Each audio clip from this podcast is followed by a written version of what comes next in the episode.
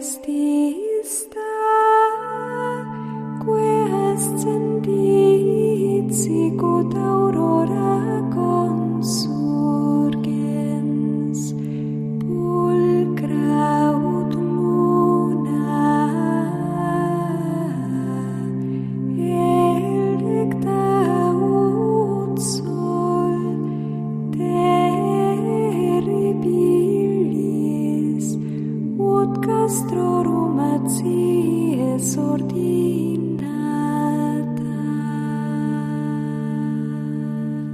Comienza Sor Ángela María, Madre y Maestra, dirigido por el Padre Sebastián Moreno.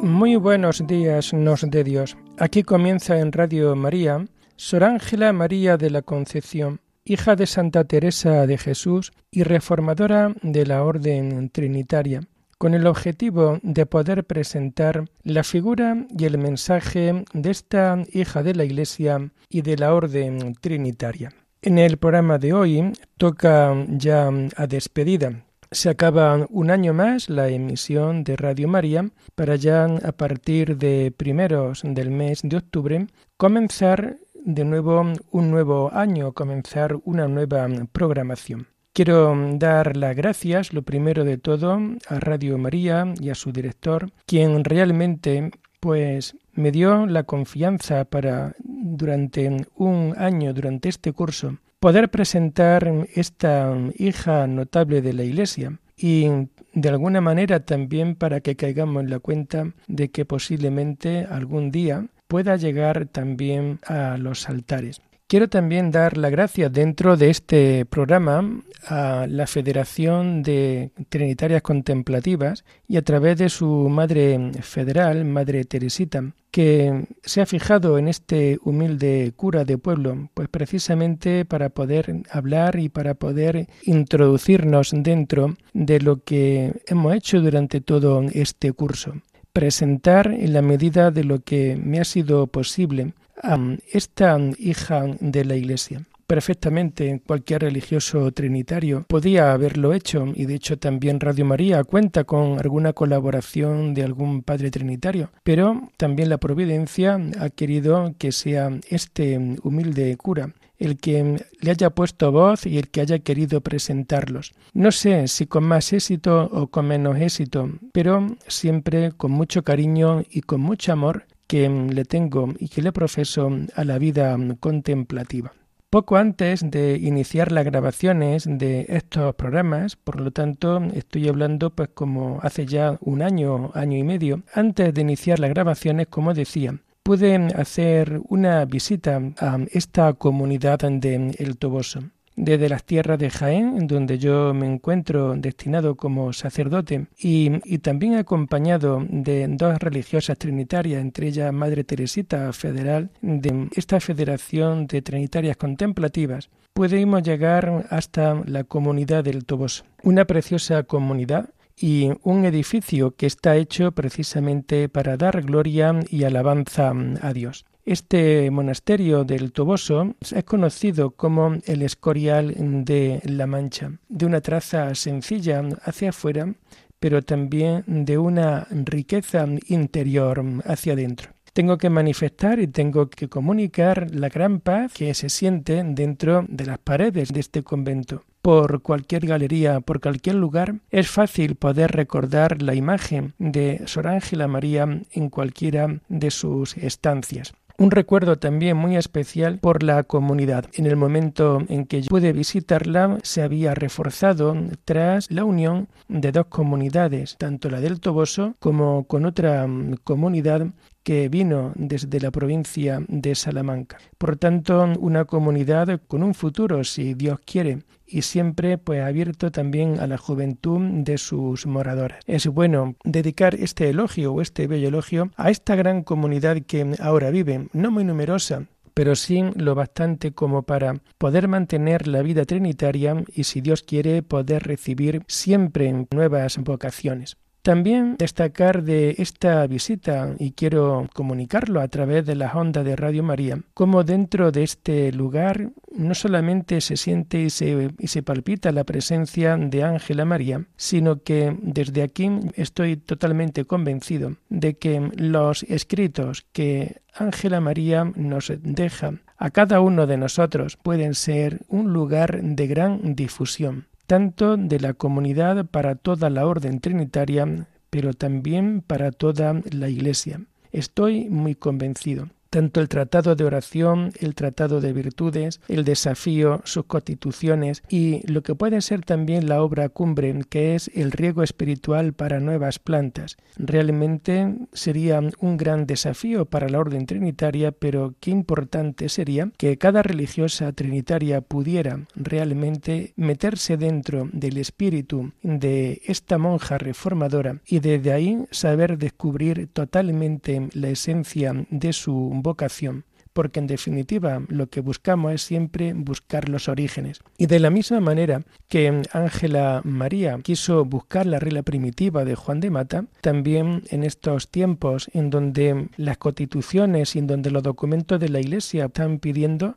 que tenemos que ser fieles en lo esencial, aunque también tiene que evolucionar la vida, como todo evoluciona. Y sin embargo, qué lugar tan precioso y qué lugar con el encanto de poder allí ser un gran centro difusor dentro de este monasterio, un gran centro difusor de la idea, del mensaje, de la espiritualidad que Ángela María de la Concepción está ofreciendo a toda la Iglesia. Sencilla también la Iglesia y juntamente en el coro de la Iglesia, donde las monjas rezan, Allí se encuentra situada la pequeña arquilla en donde se conservan los restos de la Madre Ángela María de la Concepción. A sus pies de estos restos aparece una pequeña inscripción. Orando lo tenemos todo. Y qué importante estas palabras que reposan también bajo los restos de la Madre Sor Ángela María.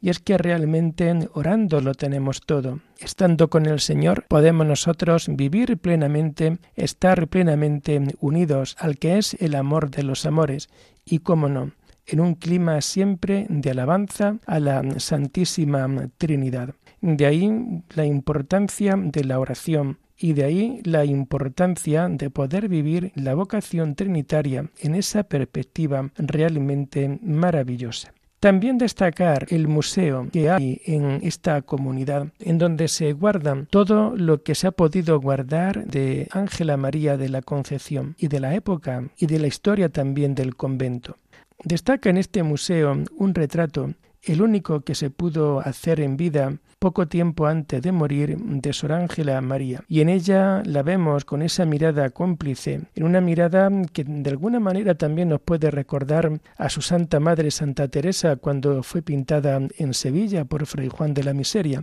y que ahora vemos pintada en este lugar. Retrato realmente precioso en donde vemos la paz, la tranquilidad, la sonrisa que Ángela María ofrece también al mundo entero. Poder destacar también de esta visita que realmente todo el legado que nos deja Ángela María de la Concepción tenemos que saberlo enmarcar dentro de la orden de la Santísima Trinidad. La Santísima Trinidad una orden dedicada precisamente para la redención de cautivos. Y cómo ellas, por medio de su oración contemplativa, como esta religiosa a través de su oración y cuando hay posibilidad también con dinero en mano, ellas poder colaborar con esta gran y noble misión de poder redimir cautivos pero una redención que quizás hoy ya no sea en el sentido estricto de la palabra de los siglos XIII, de los siglos XIV, pero sí poder con su oración redimir a tantas almas que se encuentran bajo la acción del pecado y que sin embargo es necesario que puedan tener esa sanación de Dios dentro de su vida.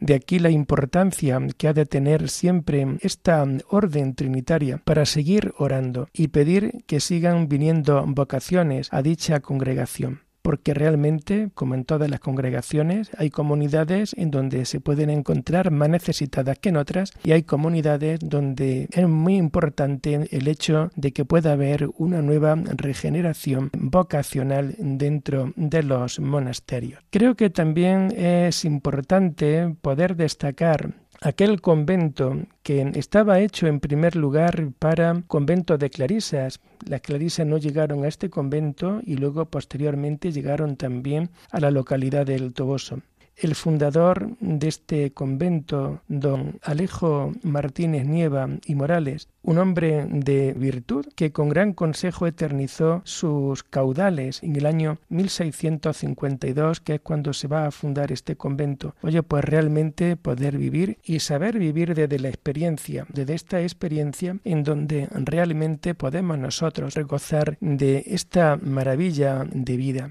un hombre que gracias a su esfuerzo, que gracias luego también al esfuerzo de otras personas, se pudo construir este convento y se ha podido reformar para poder hoy llevar esa vida tan importante, esa vida tan llena de la vida de Dios dentro de nuestras vidas. Quiero también poder destacar dentro de este programa algunos otros detalles que me pude llevar de aquella comunidad cuando pude visitarla. Y destacar también lo primero de todo, cómo a lo largo de los claustros y sobre todo en la planta primera del edificio donde se encuentran normalmente la celda de las religiosas y en donde se encuentra la celda donde murió Sor Ángela María de la Concepción, cómo a lo largo de ciertas restauraciones y de ciertos días de, pintura, se pudo descubrir un antiguo Via Crucis,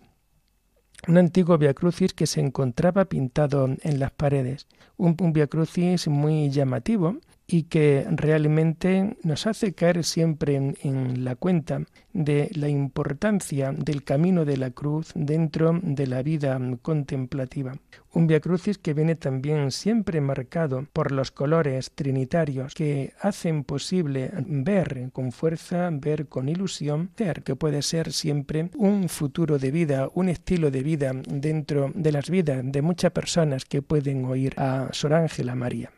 Destacar también la visita a la celda donde murió Ángela María de la Concepción, donde muere y en donde se va a encontrar con esa Santísima Trinidad que la va a llenar de amor, de dulzura y de ternura. Se encuentra dentro de la celda y a los pies de la cama una pequeña inscripción que dice En esta celda y en este sitio que lo fue de su cabecera, entregó su espíritu a Dios nuestra venerable Madre Ángela María de la Concepción, fundadora de esta casa. Falleció el día 13 de abril del año 1690. El tiempo que pude estar en este lugar realmente es un tiempo precioso, un tiempo en donde puedes ver de alguna manera cómo, a pesar de las distintas reformas que ha podido tener la, la casa con el tiempo, pero que sin embargo cómo se ha sabido guardar la sencillez de lo que es la celda de una religiosa trinitaria,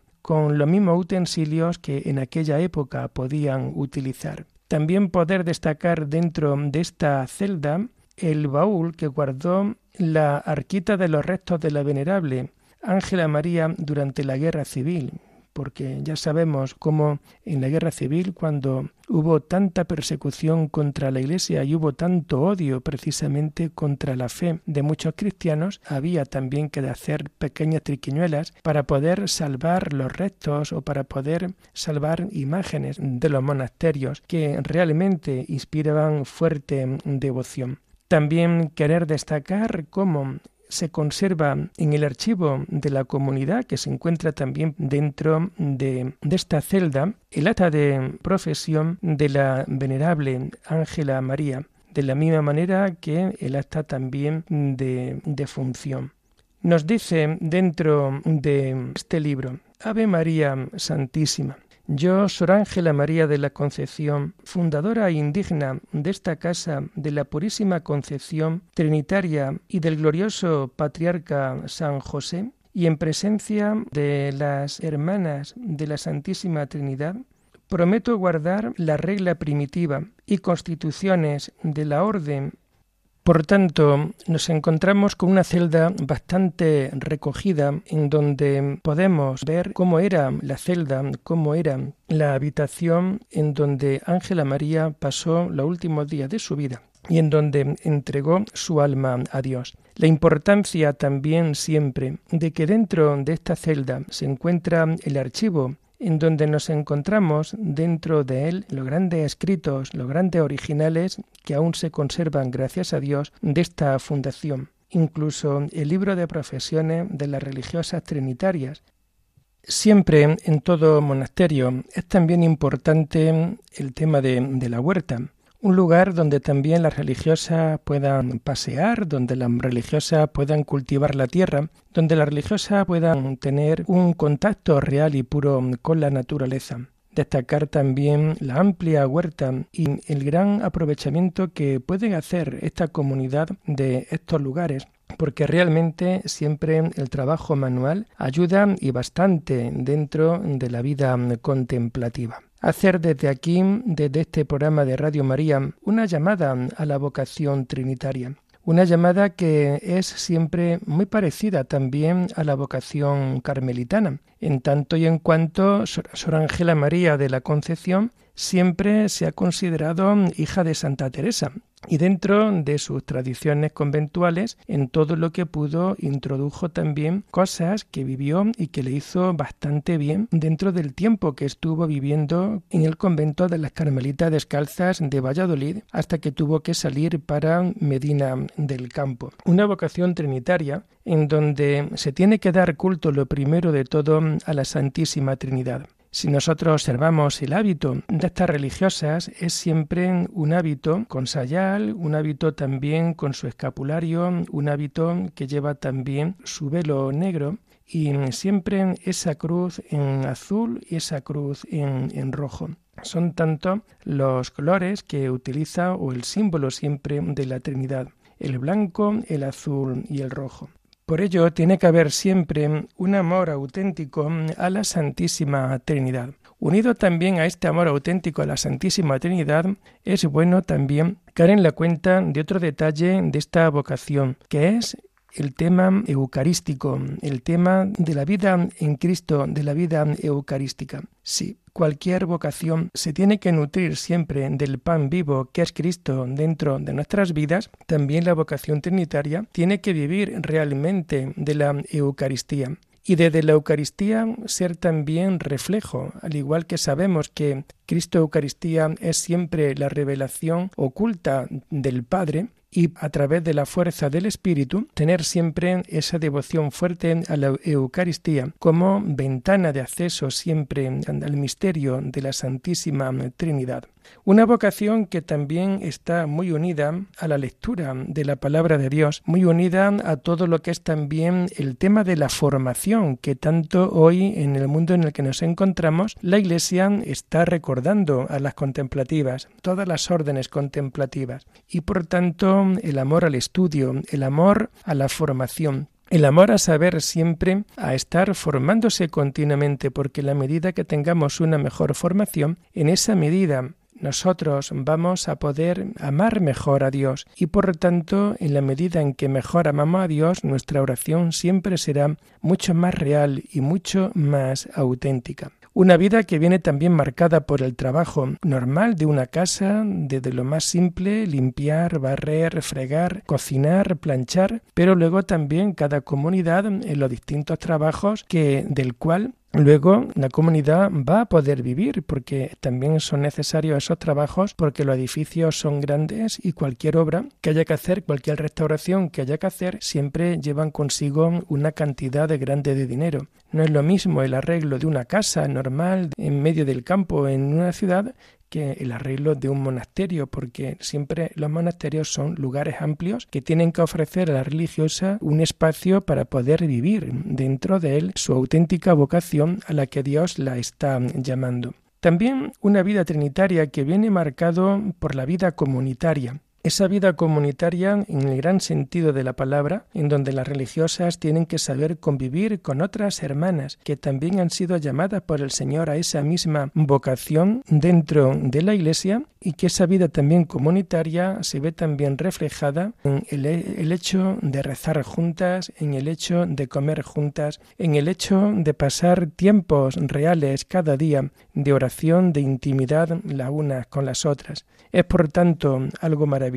el poder vivir dentro de esta gran realidad. Pero sobre todo, todo lo que se haga dentro de la comunidad, todo se ha de vivir para gloria y para alabanza de la Santísima Trinidad que ha sido siempre el fin con el que esta orden se pudo fundar en los orígenes, dar gloria y alabanza a la Trinidad por tantas personas que por esa gloria y alabanza sufren martirio, sufren cárcel, sufren persecución, sufren dolores, porque muchas veces la fe lleva a estos extremos martiriales, a estos extremos reales dentro de nuestra propia vida. Por tanto, gracias a Radio María por dejar este espacio, esta media hora cada lunes de seis a seis y media de la mañana durante este último curso y gracias también a toda la familia trinitaria. Y lo dejamos aquí por hoy, queridos hermanos, y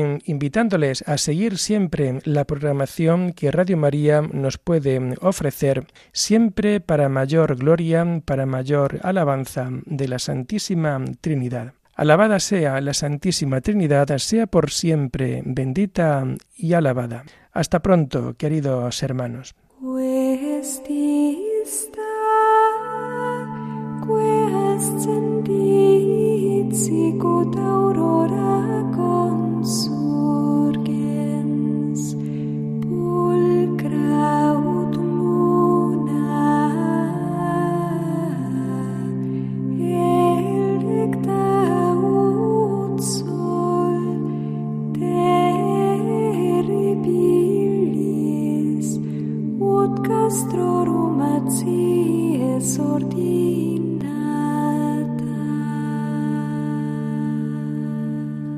Escuchado en Radio María Sor Ángela María, Madre y Maestra, con el Padre Sebastián Moreno.